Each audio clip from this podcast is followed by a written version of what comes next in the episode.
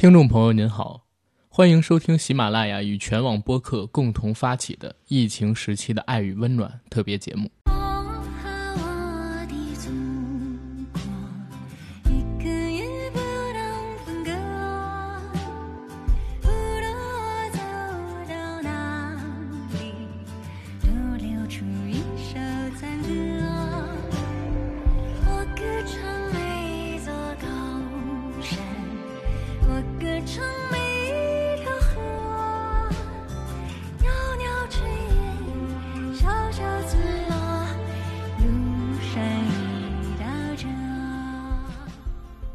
大家好，欢迎收听我们这期的硬核电台，我是硬核班长阿甘。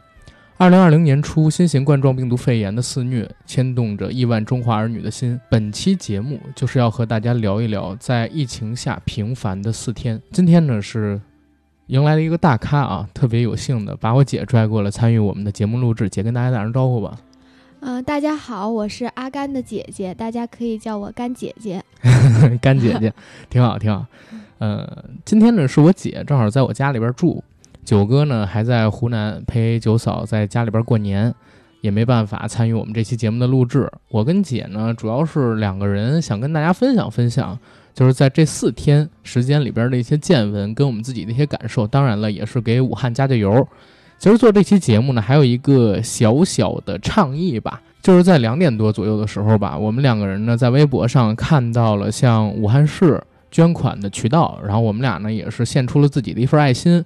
正巧咱不有这么一个硬核电台节目的渠道吗？如果我们的听友朋友们啊，如果你愿意，当然我们也呼吁，可以向武汉现在受灾的人群呢，捐赠一点自己力所能及的。不管是资金也好，还是物资，向大家公告武汉市新冠肺炎防控指挥部通告第四号上边所写的新冠肺炎捐赠方式途径，也希望我们的听友朋友们可以通过我们所告知大家的捐赠方式、捐赠主体，向受灾的人群捐献自己的一份力量。第一呢，就是刚才我提到的武汉市慈善总会，负责接收捐款和通用物资，联系电话是汪亮幺三六二七幺零四三三六，接受捐赠的户名呢叫做武汉市慈善总会，也就是说您在银行转账的时候，收款人要写他，账号是四二幺八六零幺五八零幺八幺七零幺三九六六四，开户行是交通银行湖北省分行营业部，联行行号三零幺五二幺零零零零二幺。第二个捐赠主体呢是武汉市红十字会，它负责接收医用耗材、防护用品等专项物资，联系电话是骆刚强幺三二九七九六三幺幺七。当前急需用于疫情防控的物资包括医用设备、医疗设备、试剂、药品、防护设备、消洗设备、耗材（括号其中口罩的需求量较大）。暂不接受与疫情防控无关的物品和境外捐赠。武汉市慈善总会、武汉市红十字会将依法依规公布捐赠接收和使用情况，接受社会的监督。这是一月二十三号的时候，他们所公布的官方认证的捐赠方式。暂时，其实我也不建议我们的听友朋友们以社会渠道，或者说看到某些公众号啊，看到某些微博啊，甚至说有一些群里，他也会发起捐款嘛。我们不要以这种私下的形式，还是以官方的渠道为主，否则的话，你也不知道你这钱最后去哪儿了。这就是在我们节目片首向大家做的一个呼吁。然后进我们今天节目的主题，好吧，聊聊我写下的片名《春节四十八时辰：疫情下的平凡人生、平凡生活》。姐，你是第一次来参与我们节目的录制，对吧？对呀、啊，之前一直是听我跟九哥录，没参与过。对，之前一直想来嘛，终于现在有机会了，有时间了。对，有时间了。哎，你知道前两天有一段子，我就开始转嘛，说我现在终于理解了狗的心情，因为我也想出去溜溜。对对，现在真的天天在家待着，待的都不知道该干什么好了。对我初一那天是在家里边打了一下午的王者荣耀，然后跟斗地主，之后我把王者荣耀给卸载了，我觉得没有意思。斗地主呢没豆了，我也懒得充钱，而且我想了想，这个月可能收入减的会比较多，还是省一点儿？对，你是收入减的比较多，我基本上属于失业状态了，而且还会嗯长期失业。真的假的？真的呀，我你看我们不是旅游行业吗？就是啊前两天这个全国的旅行社都已经停止发团了。我之前努力两个月的团，在现在全都要陆续的退，嗯，嗯，然后之后可能这个不知道疫情怎么发展嘛。我看见你那天打电话说，好像二十七号开始的团全都给退掉了。对呀、疫情这个情况，我们还是坚决的遵循国家的这种政策吧，哈。嗯，其实现在是全民同力，然后抗击这个新冠肺炎，对吧？对对然后我们其实把它弄简称吧，现在网上有人叫武汉肺炎，我觉得这个称呼也不太好，就叫它新冠肺炎好了。啊，可能呢也不太正式这个称呼。然后这个“冠”字是念“冠”还是念“冠”？其实说实话，我也没有太弄明白。哦，这个我知道，嗯因为它应该念关，因为我特意查过，其实我特别早就关注这个病了，是大概就一月十几号的时候。为什么嗯它念关呢？因为它那个病毒呢是像长，就是不像正常的，啊它是带了皇冠那样，所以叫冠状我看。了那个今天爆出来的显微镜图了，不是成功分离了吗？浙江那边把那病对株，然后它那是一个细胞细胞外围呢有那种齿轮一样的东西，是有点像王冠。对，啊所以叫冠状病毒。哎呀，这个影响真的是挺大的，而且很突然。大家知道吗？其实这四天啊，我跟我姐，包括说我妈，我们这一家人的经历是非常跌宕的。熟悉我们硬核电台、听了我们很久的朋友都知道，阿甘每年过年的时候呢，要回平房那边跟我妈一起过年去。今年呢是腊月二十七，就是年前三天我就回去了。当时是没什么事儿，在家里边还挺好的。关于这个疫情的消息，虽然那个时候有关注啊，但是因为没有广泛的报道嘛，然后同时当时也没有意识到有这么严重，其实大家都不是很在乎。包括二十八号、二十九号年前那两天，还陆续的有一些亲友来我们家这边玩儿，然后我跟我妈呢也去了一些别的亲戚家逛一逛。可是到了大年三十儿那一天，实际上突然之间就变得严重了，对吧？对对对，你看那个，就像农村很多地方，他都已经发那种传单了，嗯，就是新型冠状病毒的这个传单。，是那天我正好去了那个奶奶家，嗯，啊，在奶奶家，我不看到他们桌子上面摆了一个传单嘛？传单上面写新型冠状病毒肺炎要如何预防，然后要如何做好防护措施啊，千万要勤洗手，多戴口罩，少出行，不要跟陌生人接触。然后我当时不在乎，我还一边嗑瓜子儿，一边把那瓜子皮儿放在上面，还拍了一个照片发了一朋友圈。我说是瓜子儿不够香吗？还是猪肉不够好吃呢？大家有点过于谨慎了，或者说过于胆小了。对对。可是，一到了三十号晚上，就在大年三十那天晚上，我们看春晚的时候，也是知道这个央视的主持人临时加了一个节目，对吧？他们说是没有彩排过的。嗯、白岩松老师他们几个人上去给武汉人民加油。当时看到这个的时候，我发现可能说问题还真的是比较严重了。然后随着网上的新闻越来越多，啊，就发现可能真跟我开始想的那样。有很大的出入跟差别。后来，尤其又在三十号那天说武汉封城了，对吧？所以才认识到这个疫情的严重性。当天晚上，我们硬核班的微信群这九个群里边，其实都算是炸起来了。对，大家都在聊相似的问题，嗯，甚至还有一点点这个小小的骚动。在这儿呢，我我也道个歉。然后在大年初一早晨的时候，是我第一次感觉到，第一次感觉到事儿真的很大。是为什么？因为在我家住的那个地方，每年大年初一早上有一个习俗，就是男孩儿要走到这个自己家关系比较好的同村的这些村民家里边去拜年。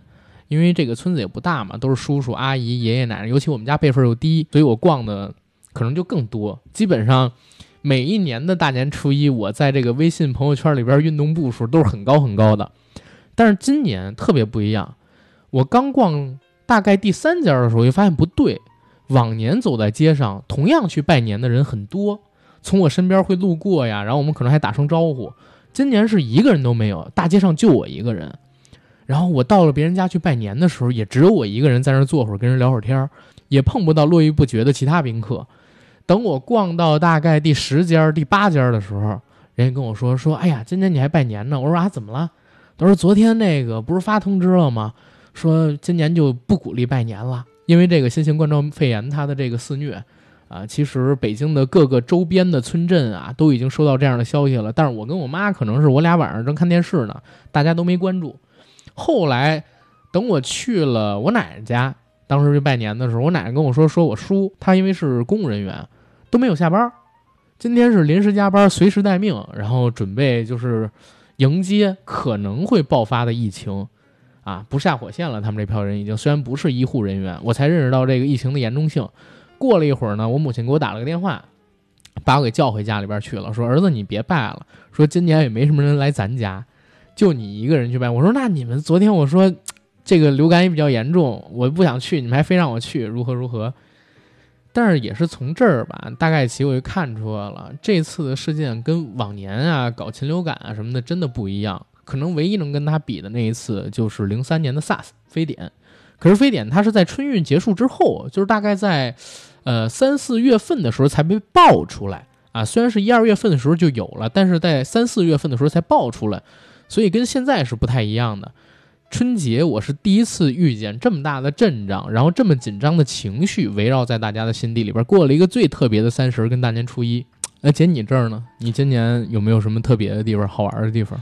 我今年比较特别的地方，就是印象最深刻的就是呢，大年三十和初一我都没有休息好，因为每天都要接到不 对，不是拜年，每天都要接到就是这个嗯同业组团社的还有客人的电话，嗯然后都是退团的，因为从大年三十儿这个附近就开始传不能就是组团旅游了嘛，因为我是这个特殊行业的原因，嗯所以呢就开始陆续的处理这些工作方面的一些事宜了。就是你们这些出境游也都受到影响了。对，最先受影响的肯定是国内旅游。嗯，嗯，后来呢，这个出境游是从一月二十七号开始也是禁止了，所以现在嗯、就一直在处理，直到现在其实也没有处理完，因为毕竟是放假阶段嘛。嗯啊，这个也是今年这个春节对于我来说印象最深刻，也是最不一样的一个春节因为感觉自己收入会受影响。啊。收入都算是小事儿了，主要是。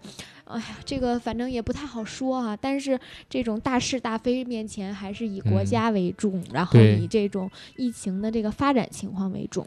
对，其实这块儿也正好要建议我们的很多听友朋友们，为什么要跟大家说这样一句话呢？是因为从大年三十晚上到我们节目录制的大年初三，你也知道，我们硬核电台有九个听友群，然后我每天呢关注各个群里边听友的发言，我也会在群里边跟大家做互动。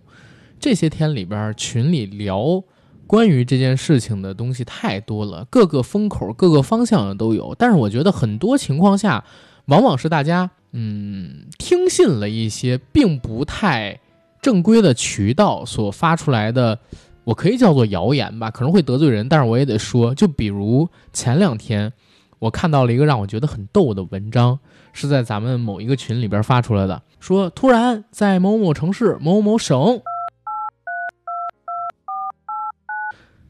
发了这么一篇文章到群里，他转发到群里，转发到群里边，然后跟我说重大突破。我说不好意思，我想问一下，文章是从哪儿看的？他说这个文章是从那个人民日报还是从哪儿来的？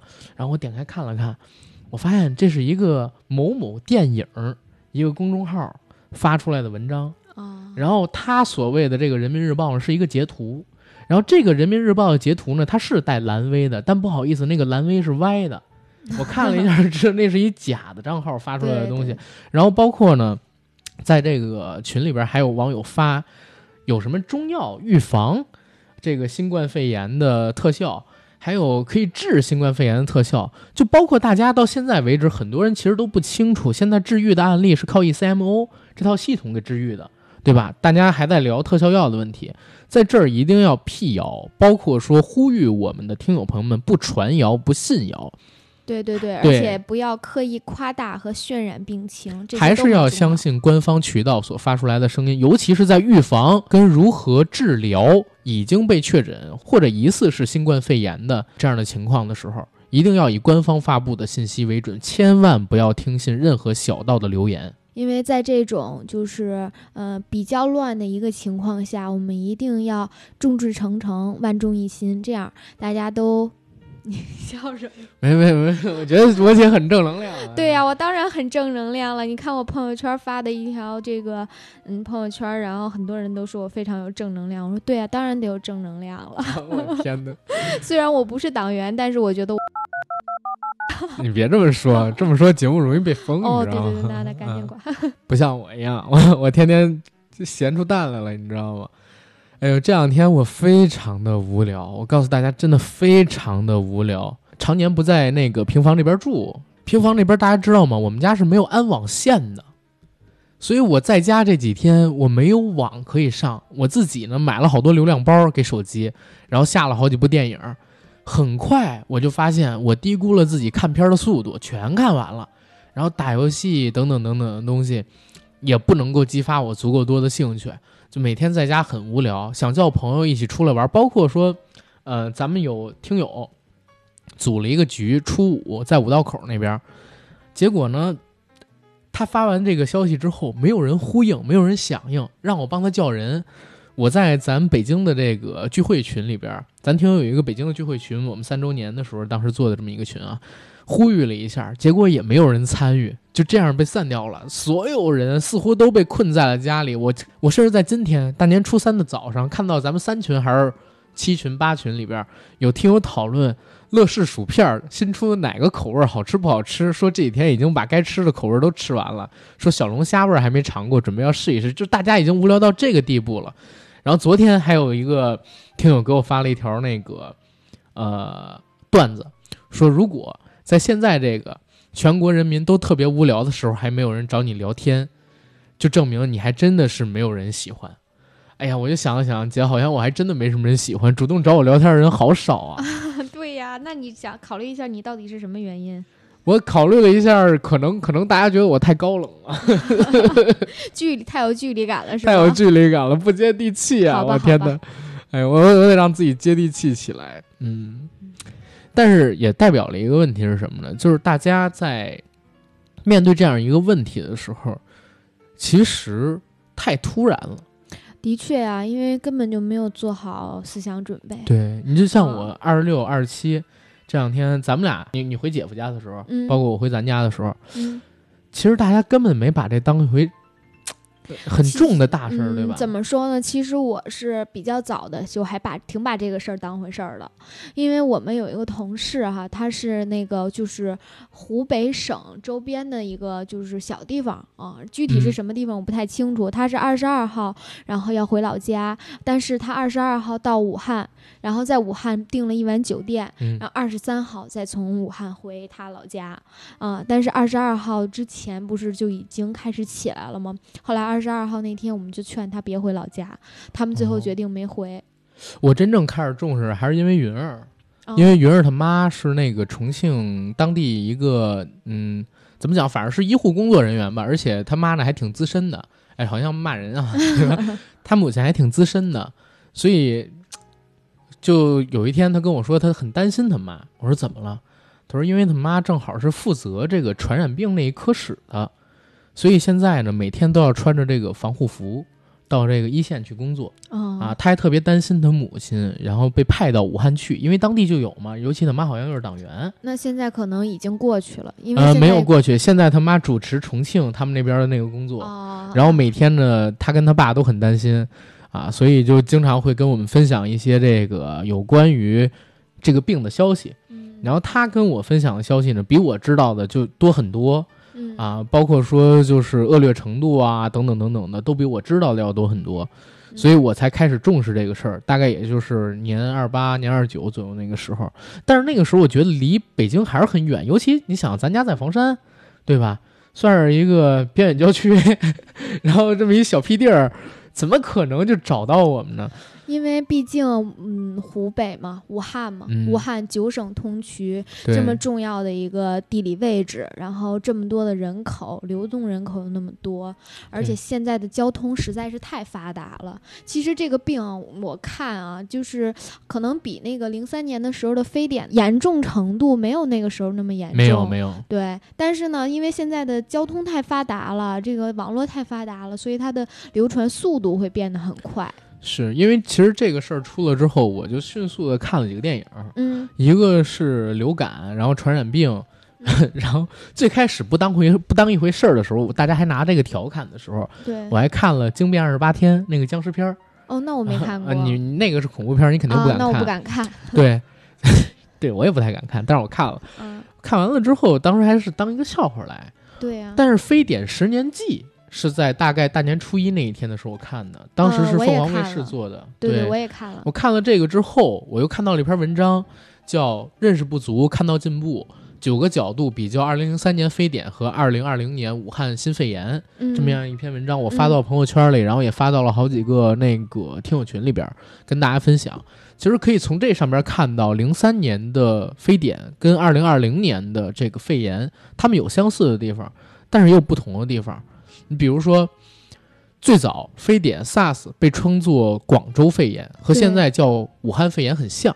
对，然后疫情开始的时间原点都是上一年年底的十一月到十二月左右，对然后最初引起的关注呢都很有限，主要局限在地方。SARS 呢是在零三年二月份左右从广州传播到全国各地，重灾区是北京跟香港，其中呢春运发挥了重要因素，这和今年春节前夕发生的武汉肺炎是很相似的。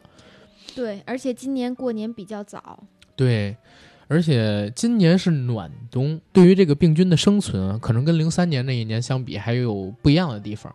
而且后边他还这篇文章还以几个角度就是分析了零三年的非典和二零年的肺炎他们的一些相似点和不同地方。比如说零三年的时候，非典大家对于这个疫情是属于毫无意识的。病毒呢得以借助春运的大潮传播至全国各地，对非典的全面对抗是在春节后，甚至是在三月到四月才真正开始的。而今年的这个武汉新型肺炎，春节前夕呢，我们对于疫情的大规模防范已经系统展开了。虽然病毒呢还是跟随着一些人流出了武汉，扩散到一些其他地区，但是还是可以看到，目前呢是做了重大的干预措施，包括对武汉在内的多个湖北城市进行了封城，限制了更大规模的人口流动。虽然仍有不足，但这是相比于零三年一个极大的进步，在可能的范围内减少了很多春运对于疫情扩散因素的影响，对吧？对对对，已经在嗯一月二十二号、二十三号的时候就已经非常严了。我一月二十三号的时候去这个北大第一医院啊，当时是不戴口罩不能进去，嗯然后进去必须量体温，没有不就是你体温如果在三十七度三以上，那就会被隔离。所以就是已经是非常严了，在尤其是医院，它是最先开始的地方，是医护工作人员肯定是抗在第一位的，对吧？嗯第二一个 SARS 跟这次肺炎的不同就是病原体的确定。其实我我也是看了这篇文章，我才知道啊，零三年非典的时候，最开始国家疾病预防中心、北京专家对于病原的判断是错误的，他们认为是衣原体，就是衣物啊，对衣原体感染，并且通过人民日报、新华社这种媒体向全国传播。这种错误判断呢，就使得整个治疗方式是错误的。后来是广东、香港以及国际专家展开了合作，否定了最初衣原体的判断，确定了病原是冠性病毒。但是这个时候已经到了二零零三年的四月份，对而武汉这一次的肺炎呢，基本上两周就把病原定性为新型冠状病毒，少走了很多的弯路。对，而且它的这个就是寄生的这个动物也基本确定是在这个呃野生动物上面了。对，嗯，零，这就是我说为什么我今就是这两天看到这篇文章才知道的地方。我一直以为非典是果子狸，哦不，应该是那个就是蝙蝠吧？对吧？病原体的确定是两千零三年非典的时候，当年到了五月份，专家从果子狸身上找到了 SARS 病毒，而且他认为果子狸呢是源头，开始了全国范围内扑灭果子狸的活动。可是后来经过多年学者专家继续研究，到了二零一七年才最终确定源头是来自于云南某一处洞穴的菊蝙蝠。当时发现这个菊蝙蝠是源头的，正好是武汉病毒研究所石正丽团队，就是历史还是有因缘巧合在的。对对，当时他们分离了病毒序列，发现果子狸呢只是中间宿主，嗯，也就是说这个过程是其实有十四年。而二零二零年武汉新型肺炎最初的感染人都跟这个华南海鲜市场有关。历经过 SARS，不但专家大众都很快能判断这和华南海鲜市场贩卖的野味有关。一月十号，病毒的基因序列就已经由复旦大学公开发布。就传染源而言，若干学者发布论文分析新冠状病毒宿主就是蝙蝠，中间宿主可能是蛇。这种速度在零三年的时候是不可想象的。这些都源于生物医学的发展以及这些年对相关病毒烈性传染病的科研积累。所以这一块儿就是刚才我们念的这些块儿，从防范对到病原体，包括说源头它的一个确认，以及就是后续我们做出来的一些工作，都比 SARS 那一年有了很快的进步。这个社会在发展嘛，一直在进步。我还记得 SARS 那一年，当时我是上几年级？零三年，零三年的四年级时候，我上初二，上初二，我四年级应该对，差不多三。四年级。嗯，我还记得当时呢是暑假，我们提早放了。没有，从五月份开始就不上学了。对啊，就提早放了吗？嗯，基本上就是，嗯，对，相当于提前放了。我记得那年我们是提早放的暑假，然后大家呢要看北京台下午某一个点儿，当时那个节目好像科教频道，就是 BTV 三，当时下午呢有一个电视课程，对，然后大家从那上边学数学，学习，对，啊，做这个暑假作业。当时呢，因为大家也都知道没有微信，电然后也也没有 QQ 群什么的，对，电脑也没有那么普及，主要对，咱家那会儿也没电脑，好像是零五零六年，二姨姐还是三姨姐才把那电脑给咱。然后当时呢，是我也不看，我就玩儿，然后买了一份寒假作业，跟不是买了两份暑假作业，老师发的，我们就直接走了。我还记得当时因为是五月底放的假，嗯，然后四月份到五月份那个时候病情已经开始蔓延了嘛，尤其北京又是病情比较大的这么一个灾区，我们每天上课之前要先在学校的操场啊排队，每人站在一个白点儿上，老师呢挨个儿发这个体温计。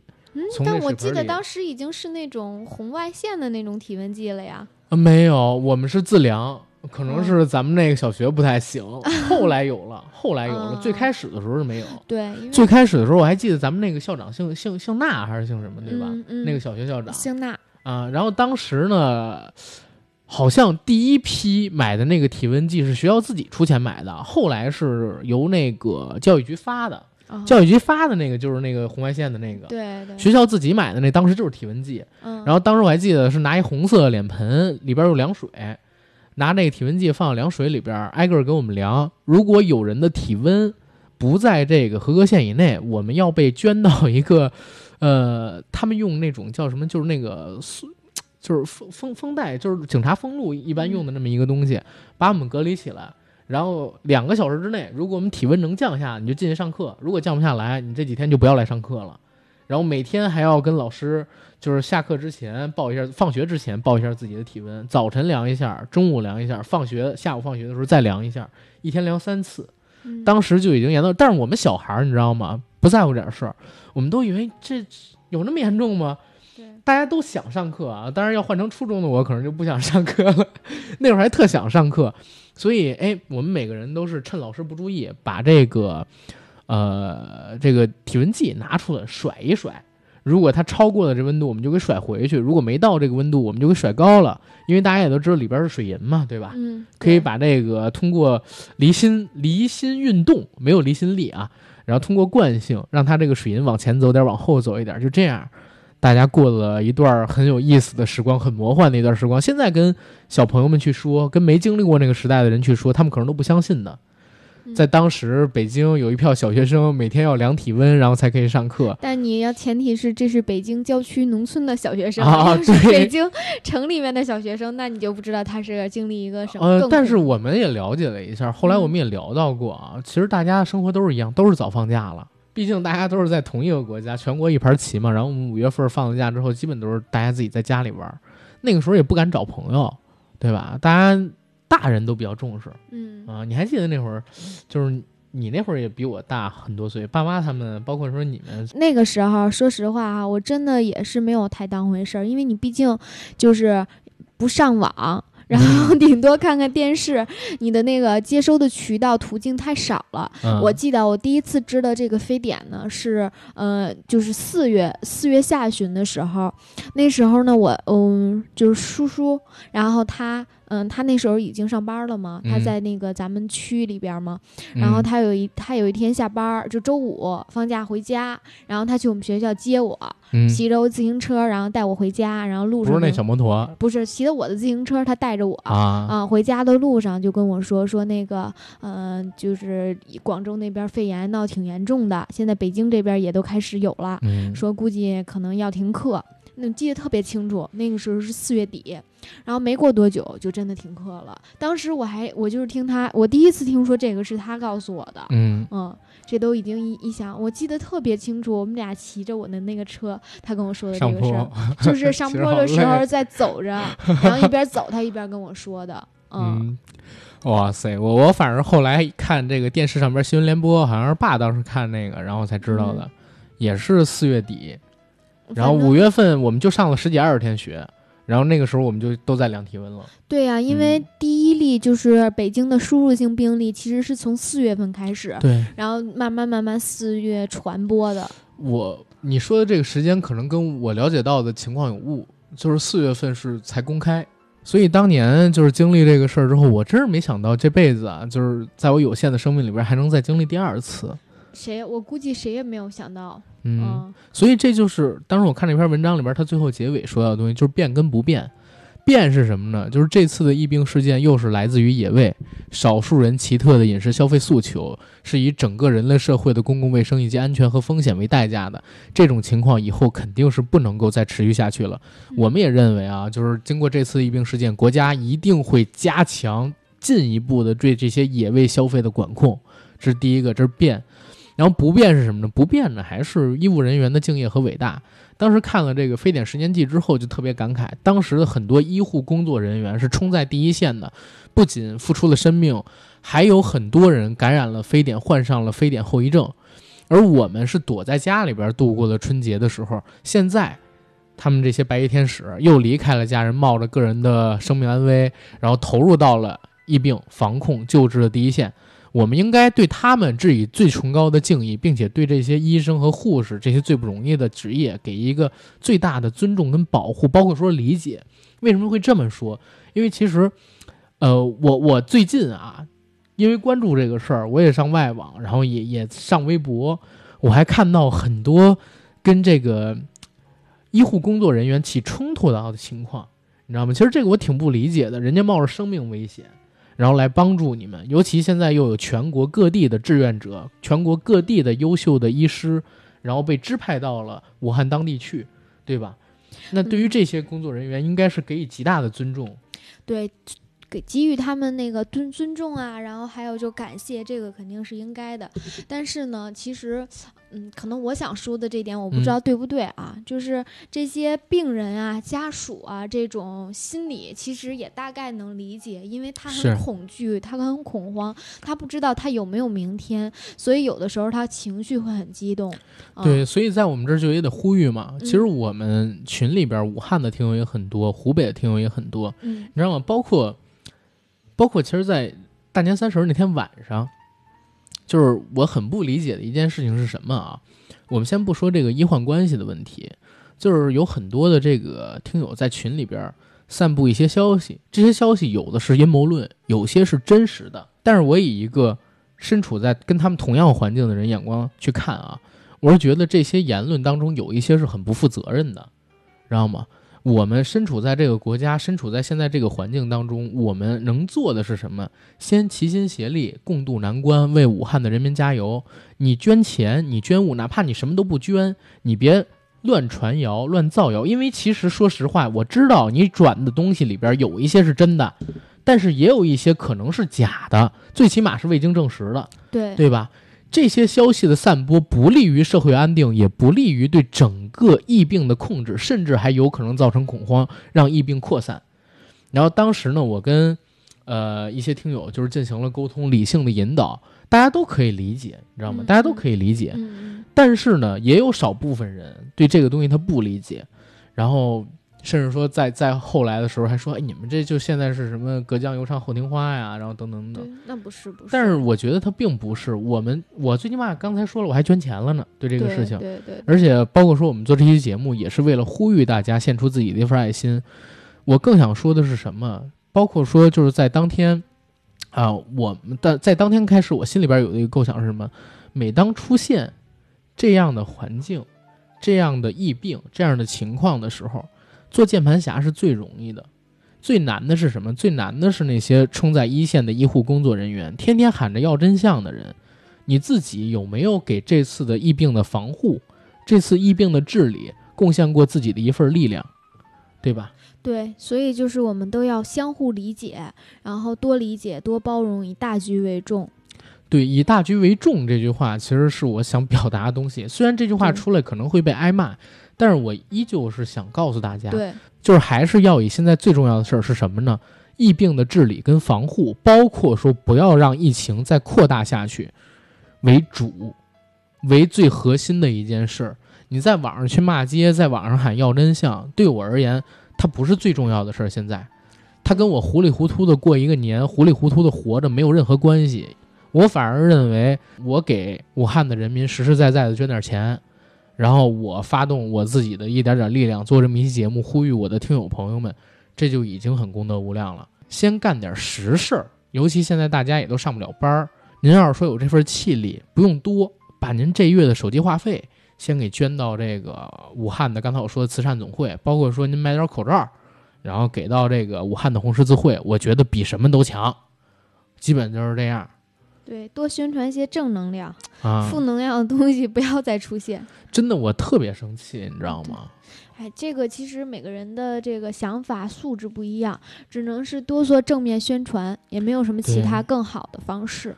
多做正面宣传这句话，就是可能在某一些人听起来都是刺耳的，嗯，你知道吗？那没办法，你不能保证每一个人他都能有足够的这个理解大局观对对对，嗯啊，所以我们就做自己该做的，然后应该做的，做好做好自己该做的，那就好。对，因为我发现啊，跟跟这个大多数人沟通是一件很难的事儿。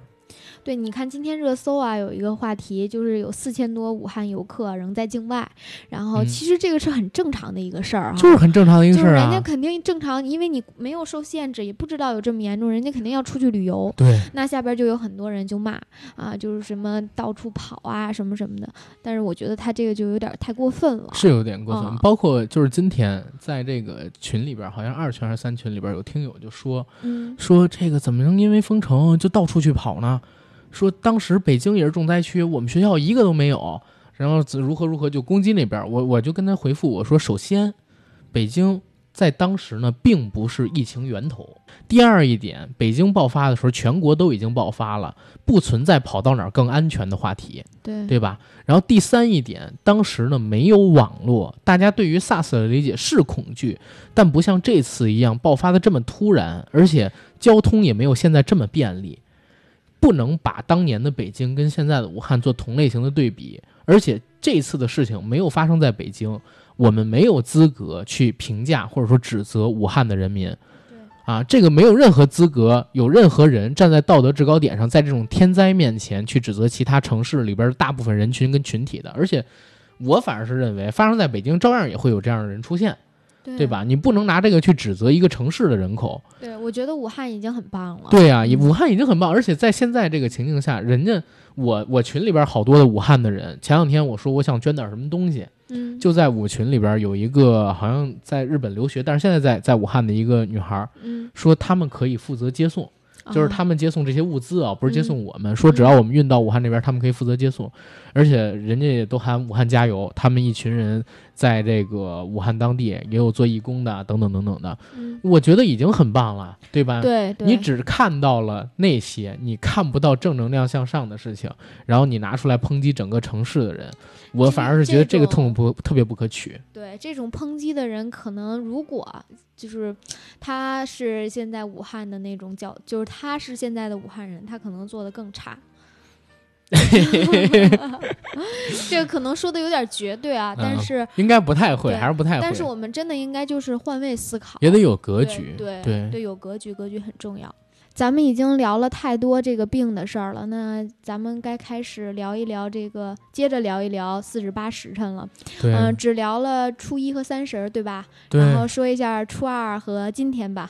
其实初一跟三十儿还没聊完呢。啊，是，三十儿那一天，当时应该是三表哥，然后来到咱家嗯啊，带着他孩子，然后还有表嫂一块儿来了。嗯，当时就聊到准备就是整个春节期间干嘛？哎，你还记得吗？当时我跟你说，初三之后，我想跟妈就是去找个团，然后出去溜溜，当时还让你帮忙找团，你还记得吗？对 但是后来已经不可能了后。来肯定是不可能了。然后在那个时候，我就跟他说，因为这个肺炎已经出现了嘛，大概是年三十那天当天白天他来了咱家嘛，嗯嗯我说已经不可能出去了。我说初三之后，然后我已经在猫眼上面订了六张电影票，然后有《急先锋》啊，然后有《唐人街探案》、《囧妈》、呃《紧急救援》跟姜子牙。他说你要看这么多，人对我基本上初三看两三场，初四看两三场。他说电影院不关门？我说肯定关不了，预售都开了，他怎么可能关呢？结果，结果电影都下映了。就在收完了没多会儿，大概是到了三十号下午的时候，啊，我就发现不行了，我这个票统一被退了，猫眼电影上面统一给我退了，把钱给我退回。我说发了个朋友圈，我说头一次发现看电影还能得回头钱，所有的电影全都被下线了。后来在大年初二、大年初三的时候，看了一下大年初一全国的票房才一百八十一万，去年大年初一可是十四亿呀、就是一个春节档卖出六七十个亿的票房，占占这个全年的十分之一，我觉得是一点问题都没有。这七天，但是今年就已经惨烈到了这个地步。紧接 这个都是我没想到的，我以为电影院都关了呢。一百八十一万还多是吗？对，妈妈，我记得昨天咱们俩带着妈，然后开车的时候，妈说：“哎呀，还有人敢去看啊？”然后说说，其实我跟你说，要不是我买不着票，我都想去看，但是没有片子，我也不知道这群人看什么片子。现在还上就叶问四、袁彩虹啊什么来吧。不过这儿我得承认啊，我被打脸了。我我跟九哥录春节档展望的时候，九哥当时跟我说：“你别这么看不上袁彩虹，万一袁彩虹春节档票房比《急先锋》高呢？”我我当时还说：“呸，你放屁！”现在看来啊，就是这个袁彩虹在春节档的票房肯定是要比《急先锋》高的，《急先锋》肯定在这个春节档是零票房，对吧？大年初一开始，所有电影全部都延档。徐峥呢，倒做了个事儿，就是把《囧妈》放到了这个今日头条、火山小视频、西瓜小呃西瓜视频，还有抖音上边去进行免费播放。其实这是一商业行为嘛，就是做了一个类似的广告。片子我看了，就是质量挺一般的。我姐也看了，本来我姐说想跟我先录《囧妈》，后来她说这《囧妈》确实没什么意思。后来我都有一点儿看不下去了。对，但是，嗯，反正徐峥这个做法绝对是特别聪明的一个做法，特聪。明的做法，嗯就是为什么他现在招人恨，是因为大家觉得徐峥太聪明了，他聪明到自己从来不犯错儿，就是在商业上边他都是成功的，而且徐峥是一个做营销的好手。当年我还记得，就是二零一二年的时候，那年的年冠本来内定了是十二生肖嘛，年终的时候就是网上各种帖子都在传十二生肖能把画皮那七点多个亿的票房记录给破成什么样，然后包括大家都没有把所谓的泰囧放在一回心上，就说这可能也就一两亿的票房吧。但是大家万万没想到，整个贺岁档开始之后，先是少年派，又是一九四二，都是比较沉重的这样的一个话题，一个作品。大家看的呢，虽然也不错啊，尤其是一九四二，我觉得现在肯定是被低估了。当时那个票房成绩，绝对对不起它当时的质量，才三点多个亿嘛。但是老百姓在一个贺岁档里边看到了这么多沉重的作品之后，突然在一二年的十二月十二号来了一个泰囧，而且嗯泰囧还是天时地利人和是在哪儿？本来是成龙的电影《十二生肖》要在十二、十二、十二那天上，是因为王中军、王中磊网传啊，但是我觉得应该是真的。还有冯小刚去跟成龙嗯吃饭，让成龙往后调了一个礼拜，给他们的一九四二留下点票房空间。嗯然后当时成龙同意了，所以拖到二十号上。结果没想到成龙同意了，他就从年冠变成了八点八亿，从十二点多个亿变成了 变成了就是后来的那个情况。其实《十二生肖》还真的是成龙的最后一部大型动作片儿，但是泰囧当时就赶上天时地利人和，嗯正好十二十二十二这个日子让他赶上了，然后当时正好缺一部喜剧片儿，他赶上了。你嗯，质量有多优秀吗？我没觉得泰囧质量有多优秀。现在大家也已经但是也还好了。也还好，肯定是比港囧跟这一次的这个囧妈要好嘛。对吧？但是港囧的时候，我也觉得很有意思是在哪儿？当年港囧做营销，说的是任性定档、任性上映。然后徐峥模仿乔布斯做苹果发布会那样，做了一次港囧的发布会，穿着乔布斯那种类型的衣服，讲这种 PPT。这个营销当时还上了好几次的热搜，他是这方面的人才。到了现在在做囧妈，我们首先知道有什么二十四亿的保底合同啊，但是这个二十四亿的保底合同，我得先跟大家讲一个事儿啊，就是大家可千万别认为徐峥会把这个今日头条买断这个电影的六点三个亿，然后还给还给到横店影视一部分，因为大家要注意到啊，就是你签任何一个合同里边，它会有一个条款叫不可抗力条款，对吧？这不可抗力条款很不幸的，这一次的新冠肺炎它就属于，所以其实那个合同应该要不然横店呢是自己呃撤掉了，要不然就是现在等于失效了，自动失效了。二十四亿的保底合同到徐峥手里能有多少呢？大家之前可能讲过啊，但是我不知道有多少人记得。就是中国大陆的票房，首先有大概一半多是院线的，剩下百分之四十多是片方的。这百分之四十多里边呢，有百分之五是要交给这个国家电影发展专利基金，然后还有要交税等等等等，最后能到制片方手里大概就是百分之三十三，就大概三分之一这样的一个钱。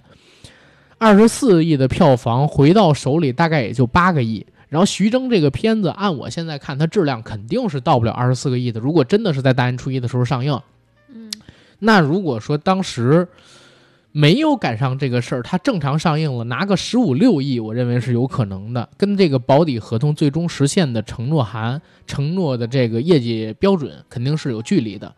那现在他做了一非常聪明的选择，做了一波非常牛逼的营销。这个营销不是电影营销，这个营这个营销是一次对抖音的、对西瓜视频对对头条系、字节跳动这一系的 A P P 的一个广告营销，它是一个爆款广告，对，对吧？这个广告让大家在大年初一的时候下了这样的一个 A P P 去看这样的一部电影，然后增进了它的日活，增进了它下载量、用户活跃度等等等等等等，甚至破了次元壁。像我，我也不玩抖音，然后我也从没下过西瓜视频，啊，火山小视频我也从来没下过，我只下过今日头条，但是头条现在我也不玩。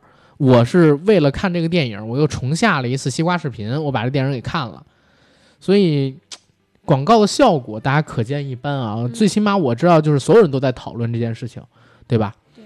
然后等到了大年三十儿的晚上，然后我跟妈我们一起看春晚，嗯，我哎，我不知道是我老了还是怎么样，姐，我为什么觉得今年的春晚比往年有有意思好多呀？我不太清楚哎，因为我没有看，我在玩牌，我在我在玩麻将。我没玩儿，我当时是在看这个春晚，然后一边看一边吐槽，跟朋友。但是，我真是觉得是不是我老了？为什么好像今年的春晚要比往年有意思呢？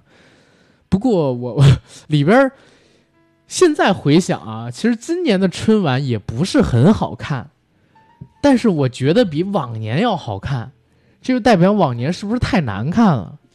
嗯，今年还是有很多创新的，包括主嗯持人，像佟丽娅的啊，那个出场，对。对，真的很惊艳嘛。佟丽娅，我开始就是我说李思思是不是整容了、变样了？后来我说这人到底是谁呀？越看越不像是李思思，但是声音很熟。嗯，后来我在网上搜说是佟丽娅，我说怎么这么怎么这么不像？因为她太正了，就是化的妆，对对然后包括黄晓明来了之后，我说黄晓明怎么长得也不太像。我后来发现一个事儿啊，今年的春晚好像使用了滤镜，往年没有是吗？啊。今年的春晚加滤镜了，往年没有。哦，那还真往年就是化妆，所以关晓彤在那年上春晚的时候才化一那么浓、那么浓、那么浓的妆。嗯，但是今年的春晚是加滤镜的，所以这个黄晓明脸上一点儿褶都没有，显得特别年轻。包括成龙大哥还唱了一首这个《万里长城永不倒》，我当时也是挺 happy 的。然后我刚才说的就是大年初一还有大年三十，我记得点事儿。姐，你大年初一跟大年三十怎么过的？大年初打麻将一，嗯、玩大年初一先是睡觉，然后就打了会儿麻将吧，也就只能这样。第一天大年三十是输了，然后大年初一那天赢了，而且嗯赢的还挺好，还赢的挺厉害的。我想可能跟 我失业了有关系吧，因为大年初一的时候我接到了自己失失业就是待业的这样的一个消息，嗯然后就开始狂赢，还来护着杠。那么我觉得呀，就是我特别无趣是在哪儿？就是好多人问我你会打牌吗？我说不会打牌。你会打麻将吗？不会打麻将。你会打什么？我说会炸金花跟斗地主。就是说啊，你你太笨了，如何如何。但是我感觉啊，可能是跟从小的环境有关系。小的时候，当时呢，爸老在客厅里边叫他那群狐朋狗友过来打麻将，老让我给他们倒茶去。然后那票叔叔呢，我就从小就特别讨厌他们在那屋里乌烟瘴气的，逼着我叫爸爸的。所以从小到大我就很抗拒玩牌这回事儿。我觉得是性格问题，还有就可能天生的吧。我嗯就从小也接触，但是我还挺喜欢的。啊，但但是他们哼没有逼着你叫爸爸，哼没有这这但吊着揍你屁股。我虽然喜欢，但是我接受不了我输钱，我是我是完全我是完全不玩儿。对，我们去那个就是去澳门，然后就你姐夫赢了赢了一千港币，我就非 拽着他走。你有 脸说没脸说，咱赢这么点儿。哎，我跟你讲一个我们去香港有意思的事儿。嗯九哥跟姓叶他们俩是先去了一趟澳门，嗯啊然后他们俩玩儿，在在赌那个哪儿二十一点还是什么的时候，嗯当时呢他俩不会，有一个人说我教你们，就替他们俩下注了，结果把钱给输了，输了之后，然后那个人说哎不好意思啊，然后他就走了。他们俩 傻了。呃，不是，然后你听我讲，九哥当时呢是只带了一千港币的现金，我说你们俩拿的太少了，他说就是很穷啊。后来他又跟这个姓叶借了大概一千港币吧，强行借了一千港币，然后又去赌了一把，结果回来了。赢回来之后，他俩就相当于不赔不挣，打了两把，然后从这儿走了。那跟我差不多，还不如我呢。后来赢了是吧？对，赢了一千港币，然后第二天去吃那个葡式料理了。我天哪！哎呀，太不要脸了！你们都一千也直接说。但是呃说回到这次春节啊，初二的时候，其实往年应该是陪着我妈去我姨家，呃，不管是我大姨家还是我小姨家，应该去那儿溜达溜达，对吧？然后见见亲朋，包括说聚个餐、吃个饭什么的。对，正常是初三的时候会有一个比较大型的一个聚聚餐。对，但是初二的时候一般就逛了。对，初二也已经就是陆续去串串亲戚对，啊、但是今年特殊情况，今年特殊情况就是到了初二那天的时候，我真的我闲得快不行了。早晨我就跟我母亲吵起架了，我说不行，我不能在家里待了。我妈说怎么了？我说家里没有网，然后我也找不到朋友，我自己玩了半天手机游戏，哎呀，在这待着也没事儿干。而且我特别怕一个什么情况，因为大家知道，就是北京周边啊，因为我们家平房这块是在村子里，它会封村，我特别怕这个。我怕封了之后我就出不来了。九哥买的是二月十号的票，我我都怕他现在回不来啊，我就怕二月十号的时候他都回不了北京，到时候我们这个付费节目也录不了，这收入什么的怎么办？但是呢，我更害怕自己被困在这里边出不来，所以昨天是非拽着我母亲走。我妈说不行，非要在家里过年，然后如何如何。其实我觉得也挺没有意思的。我我这儿又舒服又暖和，而且有网，我自己又能打游戏，又能看电影，而且我投影仪也在这儿，对吧？游戏机也在这儿，然后干什么不行啊？后来还是我姐说话好使。哎，我跟大家讲，就是我在我们家挺低的，然后先是我姐地位高，然后我母亲地位高，接下来才是我。我说话就跟放屁一样，基本上没有什么人听。得了吧，你明明说话最有力度。有什么力度？昨昨天晚上九点多，我跟大家分析九点多。刚才我跟我曹，昨晚上九点多，我姐跟我说想吃自嗨锅，然后 外边特别冷，说弟弟你给我去买吧，我不想去。我说能不能叫外卖？他说现在没有外卖。我说那我也不想去，说你去吧去吧，磨叨我。然后我妈呢也向着他，然后也磨叨我，没办法，给我戴了两层口罩，我下去买这个所谓的自嗨锅。我串了两条街，九点多就是已经物美超市什么都关了，全市什么都关了。我在一自助售货机前边买了一酸辣粉儿，后来强行敲开了一个刚刚关门的一个超市的门，给他买了一堆东西回来。白天我就跟我妈吐槽说：“我说妈要搁我，我姐肯定不给我买去，也就欺负欺负我，然后如何如何。”也就赶你心情好的，赶你心情好的时候可以欺负欺负你。也不是，你要跟妈你们俩都让我弄去，我也得弄，对吧？嗯，反正初一、初二，嗯，过的是最特殊的时候，基本上今年什么亲戚也没见啊。过了这个三十之后，然后初二上午的时候，我姐从婆家回了我们这儿，吃了个午饭，然后又带着我姐跟我妈，然后回我这儿，回到我这儿来了，开着车，整个路上挺畅通的，一路一百二在高速，走的是非常 happy。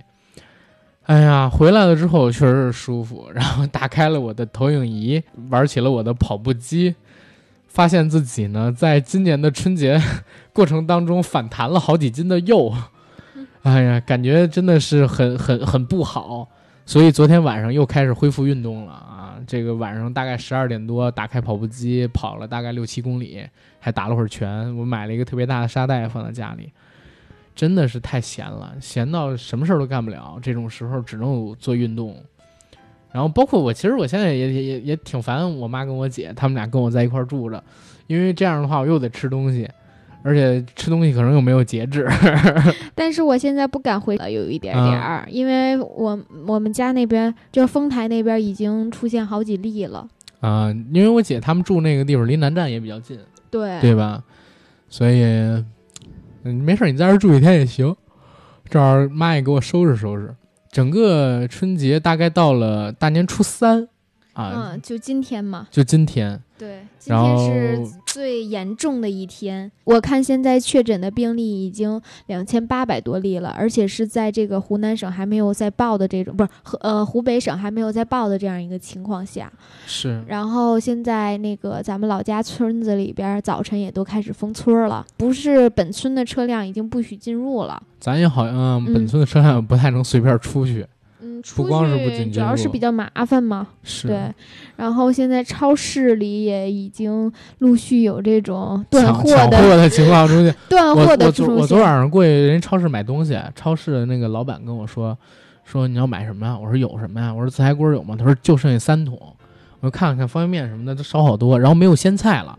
我说怎么会没鲜菜呢？他说现在不许不允许进货，只有大的超市然后才能上货，你们得早上去那儿排队买。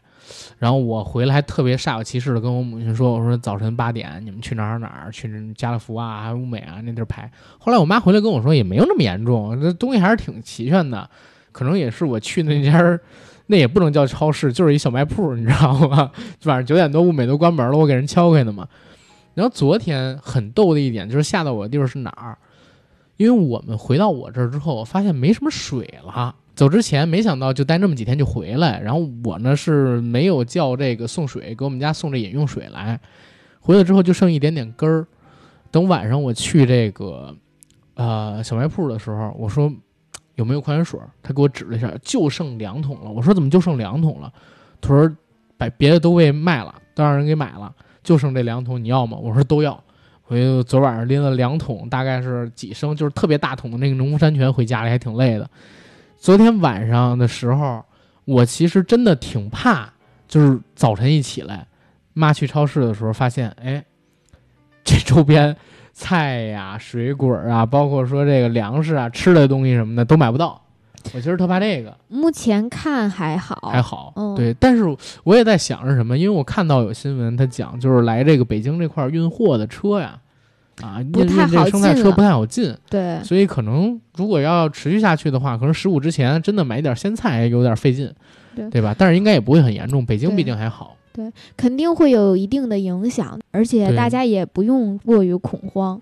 其实也不用恐慌，我就昨天属于过于恐慌。今天早晨妈买了一大堆这个菜花啊，然后水果啊，包括说这个鲜菜回来，还涮了顿羊肉，咱们对吧？紧接着大年初三早晨，第一件惊着我的事儿就是科比去世了。啊，这个是惊动朋友圈儿。何止惊动朋友圈，简直惊动互联网。是怎么回事？今天早晨八点多我醒过来，就发现有好几个听友给我发了微信，说你们要不要聊一聊科比？我说科比怎么了？然后我看他接着发了一条，说科比已经去世了。我当时我都懵了，我说这是真的假？是那个科比吗？还是怎么的科比？我因为他才四十一，我真的我都不信。我就打开这个微博看了一眼，结果当时微博热搜排行榜第一位就是科比去世的消息，我一下就懵了，你知道吗？就在我那真也没有想到他能根本就没有想，怎么可能想到身体那么好，而且他是真是跟乔丹不一样啊。嗯，乔丹打球的时候，我可能刚出生太小啊，然后好不容易我记事儿了，乔丹退役了，对对吧？然后科比是真是我从小到大就前几年他退役的嘛，对吧？我还看着他打了好几年的球，然后他现在体能状态也都挺好，然后突然你告诉我说黑曼巴没了。这搁谁都很难接受，这跟金庸老爷子去世还不一样。金庸老爷子活了九十多岁，科比才四十一岁。然后包括他激励年轻人那句话，就是你见过凌晨四点了洛杉矶吗？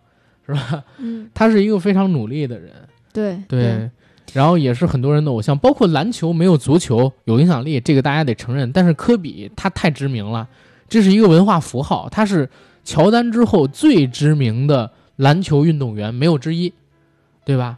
对，啊、哎，所以真的不知道明天和意外哪个先来呀？对，明天跟意外哪个先来不知道。他是坐这个私人直升机的时候，然后出了意外，机上的九名，这呃说是九名啊，我是在 NBA 的官微上面看到的，有的新闻上边说是六名，但是我看的是 NBA 的官微，然后是在中午十二点的时候说是有九名啊，当然这个就看最终是以哪个消息为准了。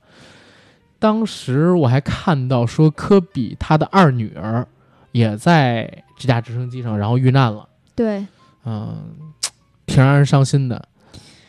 挺无奈的也。对、嗯我翻开了一下，就是我的朋友圈，好多人都在悼念科比，对那个张涛也在悼念科比，你知道吗？悼念的可烈，他特别喜欢的科比。喜欢科比的人太多了。嗯，嗯哎，我姐夫有没有悼念一下？嗯，没有，他不是特别，看篮球，嗯，也不是说不是特别看，就是他对这种都是没有特别大的喜恶。啊、好吧，反正我看了一下我们的那个听友群里边，好多人都在悼念科比，嗯，喜欢科比。你想啊，因为听我们节目的人都是八零九零后多一些嘛，对，对吧？八零后、九零后多一些，然后又是一个男生气息比较重的这么一电台，所以很多的听友都是喜欢篮球、足球，喜欢篮球、足球，那喜欢个什么 C 罗、梅西、科比、詹姆斯这样的运动员太多了。对，是嗯。虽然我不喜欢这个运动，然后也基本不看欢，运动，基本也不看足球和篮球，但是嗯这些大明星肯定也都知道。你知道科比是打篮球的吧我？当然知道你知道科，比是哪个队的吗？湖人，对吗？对对对对，嗯，我对应该差点儿听说过，差点儿怕你说出火箭来，你知道吗？没有没有，火箭不是那个谁吗？姚明曾经在过。啊，对，你说曾经在过还行，啊我吓死我了。对，当然我也我是虽然说我不喜欢这些东西，但是我也是一个全才，哎，大家看嗯到我姐这个不要脸的劲头跟我很像，比你差远了。没有，咱们家这是遗传。你是青出于蓝而胜于蓝。没有没有没有，毕竟是长江后浪推前浪，但前浪永远走在前面上，对吧？那已经被拍在沙滩上了。没有，你还有一段呢，妈还没拍到沙滩上呢。哎，不说废话了，嗯接着说咱们这个主题。基本上大年初三到现在为止啊，大事儿，搁现在都已经说了，就是我经历的。为什么叫平凡生活啊？嗯，想跟大家说一说。琐碎的生活。对琐碎的生活，为什么要跟大家起这样一个标题？就是刚才我们从开始，然后念的有关于 SARS 跟这次新冠肺炎他们之间的这个关联，这是大事儿。科比他是大事儿，春晚算是个大事儿，然后全国的电影被撤算是一个大事。但是大家有没有发现，其实，在这些大事儿之下，我过的是一个平凡人的生活，包括说我姐过的也是一个平凡人的生活，以不变应万变。然后，其实这是中国人的处世哲学。我们不传谣、不信谣、不造谣，在以一个相对而言比较正能量的态度迎接我们未来的每一天，经历的每一段事儿。面对这一次的疫情，包括我们两个人在录制这期节目之前，还给这个武汉的慈善总会捐献了我们一份爱心，贡献了自己的一份力量。对，实际上是想表达一个什么事情呢？就是我们所有的听友朋友，我知道“共赴时艰”艰难的艰这句话说起来简单，做起来难。但是呢，在这样的环境下，在现如今这样的一个时局下，我们还是要用一句最老土的话，然后勉励大家，就是团结一致，为武汉加油，对，众志成城因。为这句话好像就是从零三年非典来的。